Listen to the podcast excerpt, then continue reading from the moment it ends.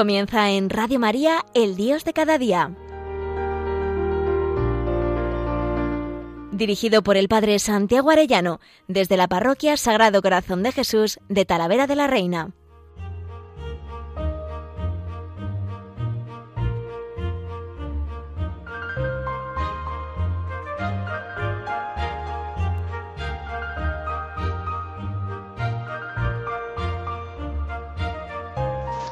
Muy queridos oyentes de Radio María, qué alegría un lunes más con todos ustedes. Hoy me gustaría hablarles de este tema, arcoíris versus coronavirus, la verdadera esperanza, la alianza. Pues sí, el arco iris, qué maravilla. He de confesar que ahora me entusiasma el arco iris y me alegro mucho cada vez que lo veo cuando después de llover aparece el sol y ¡fum! aparece un arco iris. Y me pongo a cantarle al Señor y le digo, gracias Señor por este arco iris.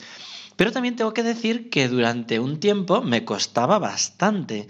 Recuerdo que en una parroquia quisieron hacer un cartel de la parroquia y tal y poner un arco iris. Y pensé, quita, quita, a ver si nos van a identificar con un pacifismo hippie o con una ideología de género. Y hoy es el día que me arrepiento de no haber puesto ese arco iris y quisiera poner arcoíris en todas partes. Cuando empezó esta pandemia del coronavirus y empecé a ver arcoíris en los balcones, pues pensé, uy, qué bien, qué alegría, arcoíris, ¿no? Y ponía debajo, todo va a ir bien. Y pensé, quizá es una frase un poquito optimista, pero vamos a hacer una cosa.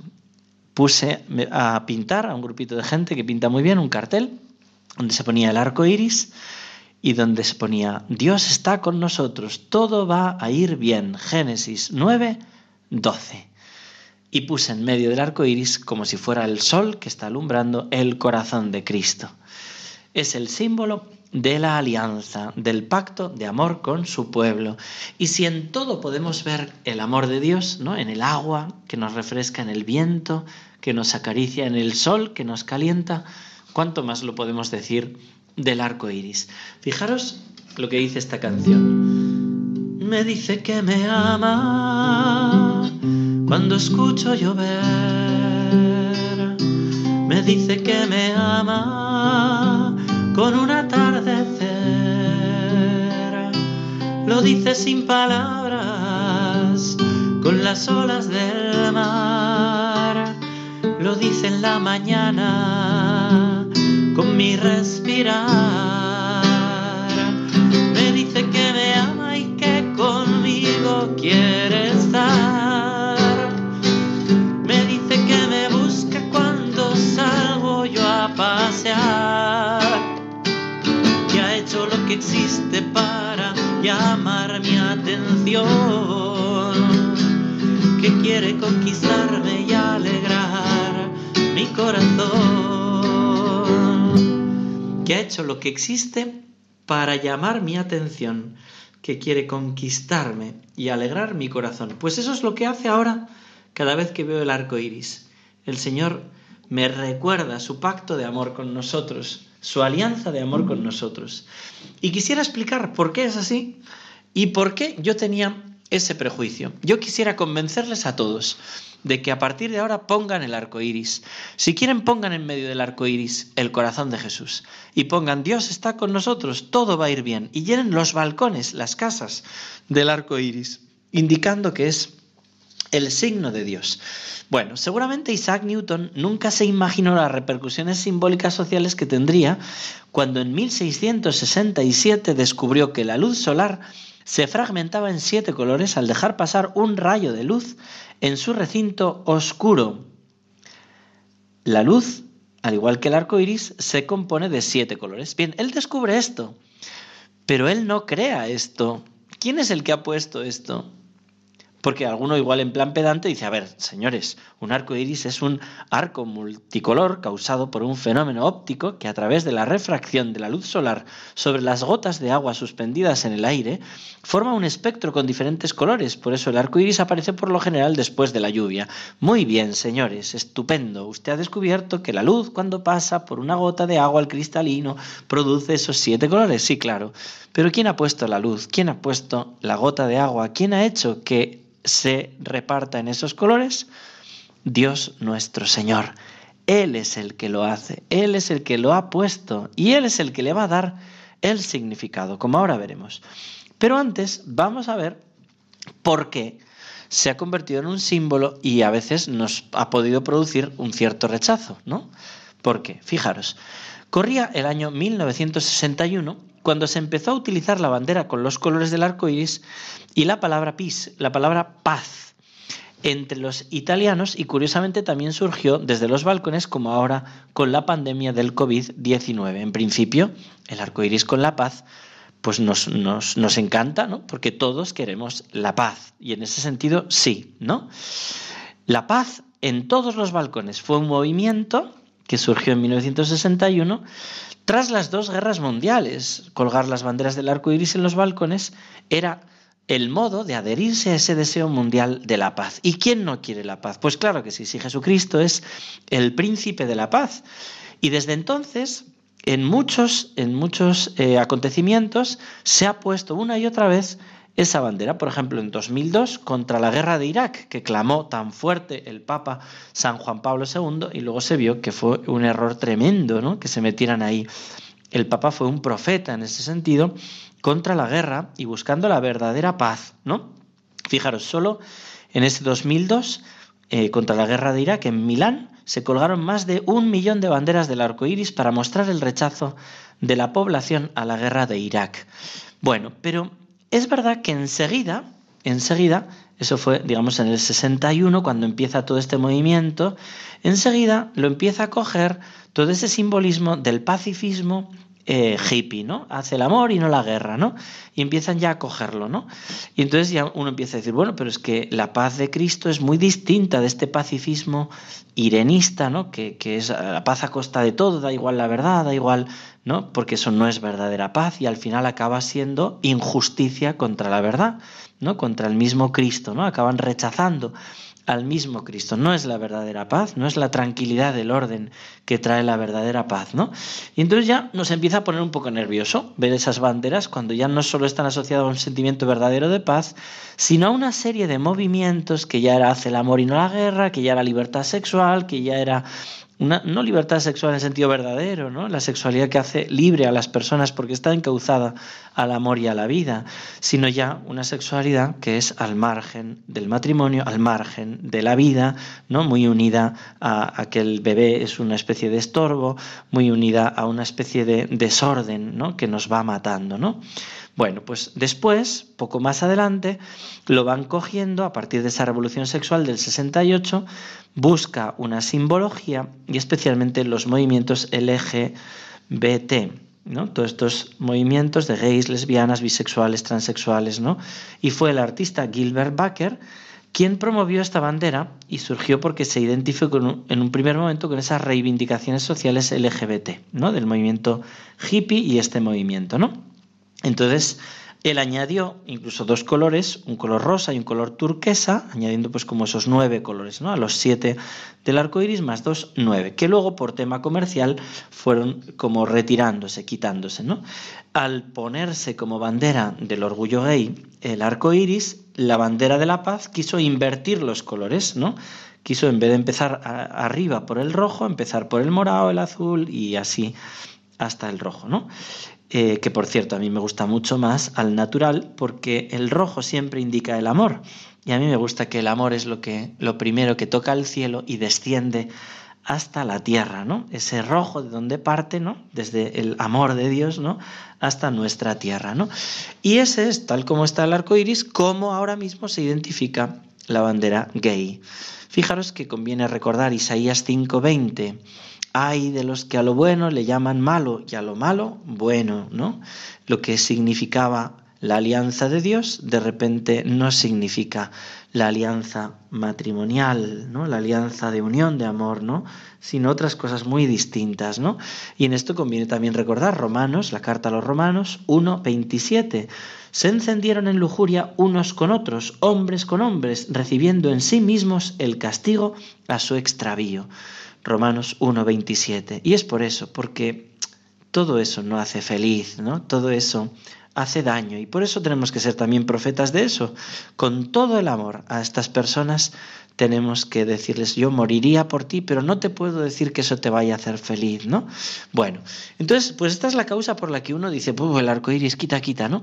Bueno, pues yo ahora quisiera convencerles de que tenemos que poner arco iris en todos lados. Si quieren, pónganlo no solo como unas barras de colores, sino pónganlo como es el arco iris, en círculo, ¿no? Si lo ponen en círculo ya no hay confusión.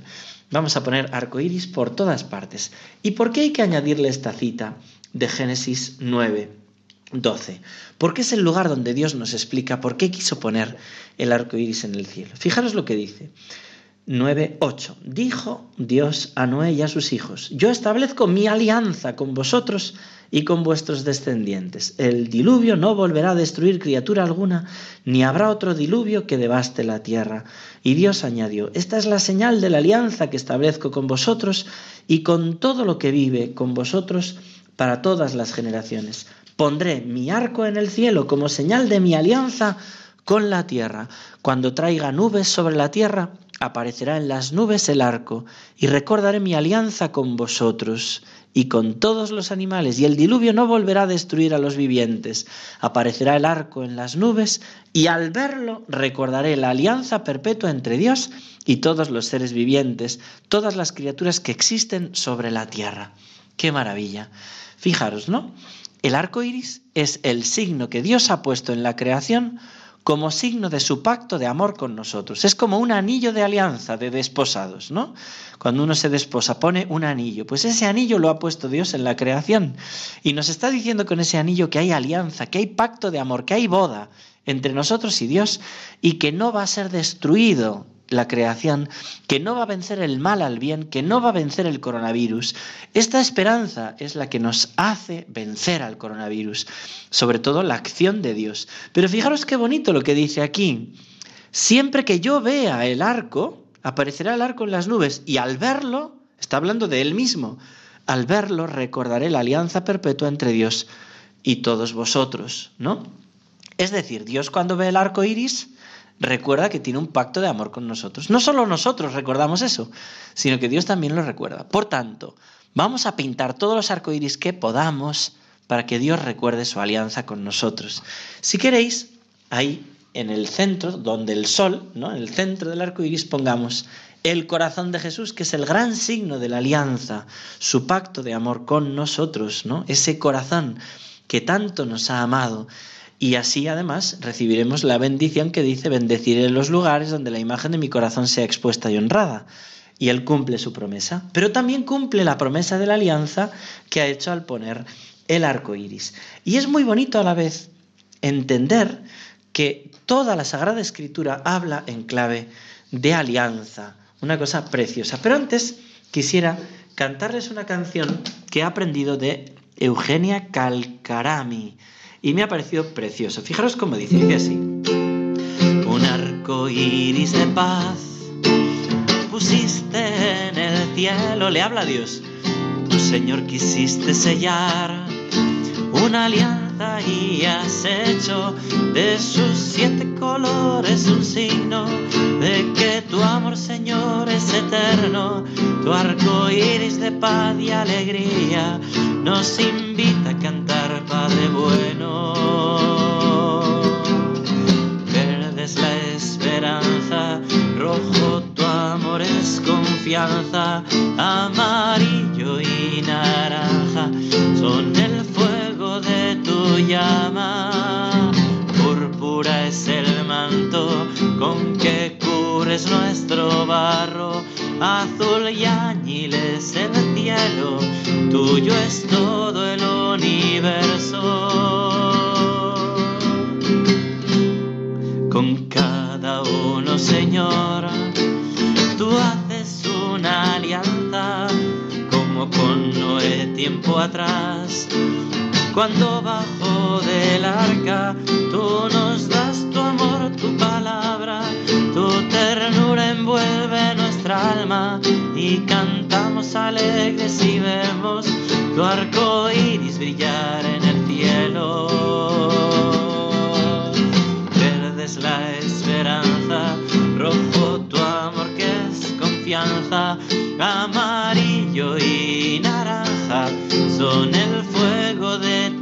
llama. Púrpura es el manto con que cubres nuestro barro, azul y añil en el cielo, tuyo es todo el universo.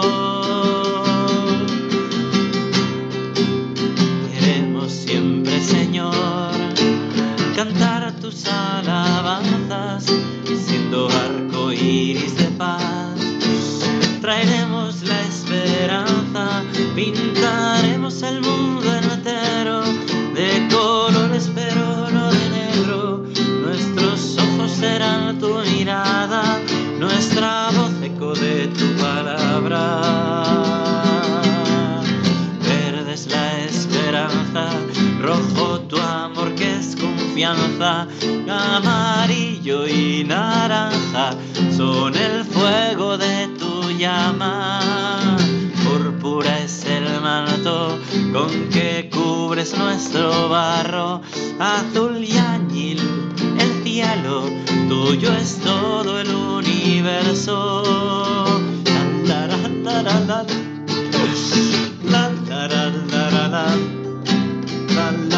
Me lo acabo de cargar la canción.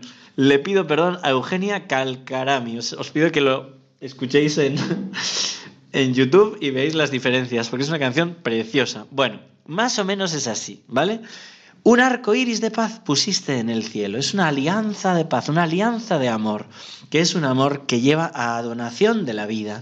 Y es muy bonito ver la Sagrada Escritura en esa clave de alianza. Es como el compás de toda la Escritura. Uno dice, ¿cuál es la unidad? Que tiene la escritura. Y lo explica precioso Scott Hahn, este converso presbiteriano que ahora es profesor de Sagrada Escritura, y nos va explicando cuál es la, la, clave de la Sagrada Escritura. Y la clave es la alianza, este pacto de amor de Dios con nosotros, que nos recuerda el arco iris, que es uno de los signos de esa alianza. Pero vamos a ver que hay varios signos de la alianza, lo vamos a ver así brevemente, ¿no? Fijaros que desde el principio Dios nos habla de esa alianza. Y de eso trata la palabra de Dios. Y en la última cena, Jesús se identificó, a sí mismo como la nueva alianza. Esta es mi sangre de la nueva alianza que es derramada por muchos para remisión de los pecados. Por eso digo, esa alianza se culmina con el corazón de Cristo vivo en la Eucaristía. El cardenal Jean Danielou decía, no debemos olvidar el hecho de que uno de los, nombres de nuestro Señor en la cristiandad primitiva era la alianza. Siguiendo el texto de Isaías, te he destinado para la alianza del pueblo. Isaías 42, 6. Y esto es una preciosidad entenderlo.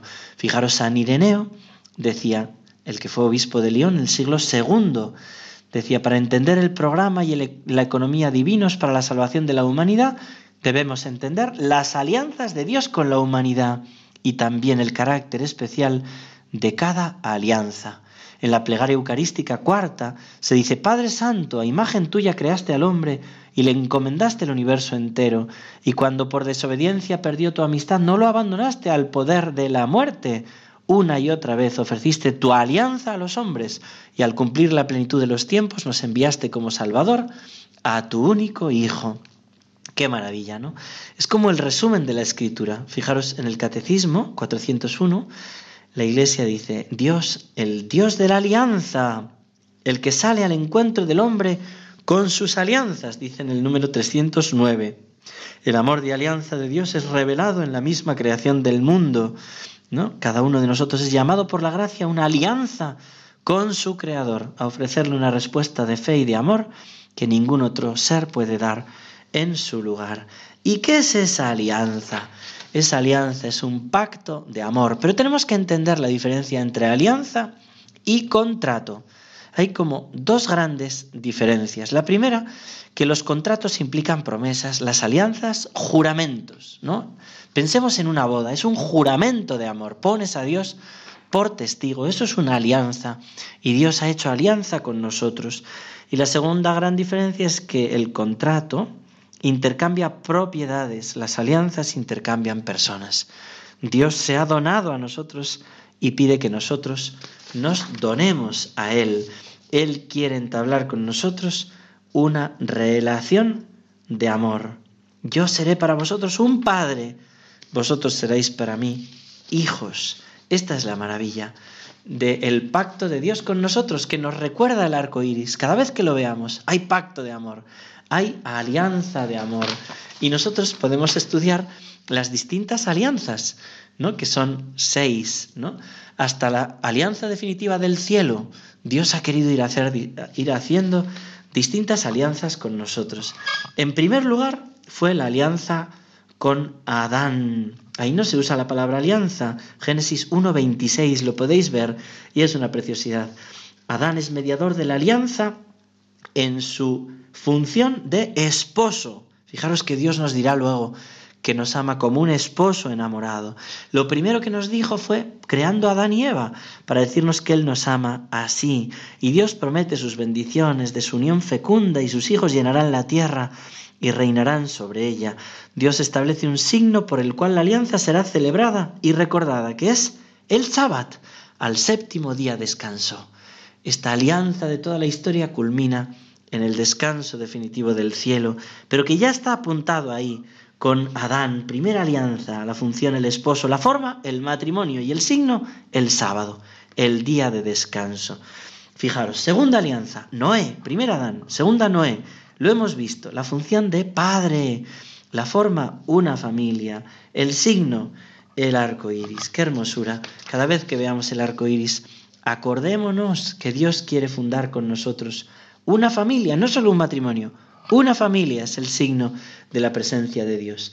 Tercera alianza, Abraham, Génesis 12, 1, 3 y 22, 16. Dios promete darle a Abraham una gran tierra y bendecir a sus descendientes, quienes se convertirán en una gran nación.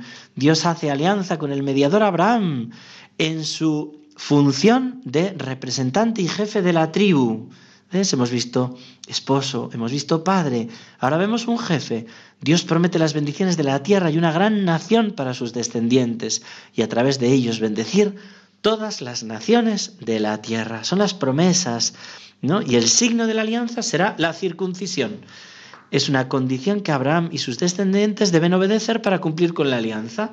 Esto que nos libró aquel primer concilio en Jerusalén, ¿no? Es el único signo que sale en la Sagrada Escritura que se dice que no debemos seguir cumpliéndolo, la circuncisión, solo los judíos, ¿no? Los demás no tenemos que cumplir ese signo. Pero todos los demás signos, fijaros, el primer signo el sábado, el segundo el arco iris con Noé, el tercero la circuncisión, ese no. Cuarto, con Moisés, la Pascua, que la vivimos cada año, la alianza cuarta con Moisés en el Éxodo 19, por medio de esta alianza hecha con el mediador Moisés en su función de juez. Dios es un juez justo, es un juez bueno, que trata de liberarnos de la esclavitud del pecado, de la esclavitud de Egipto.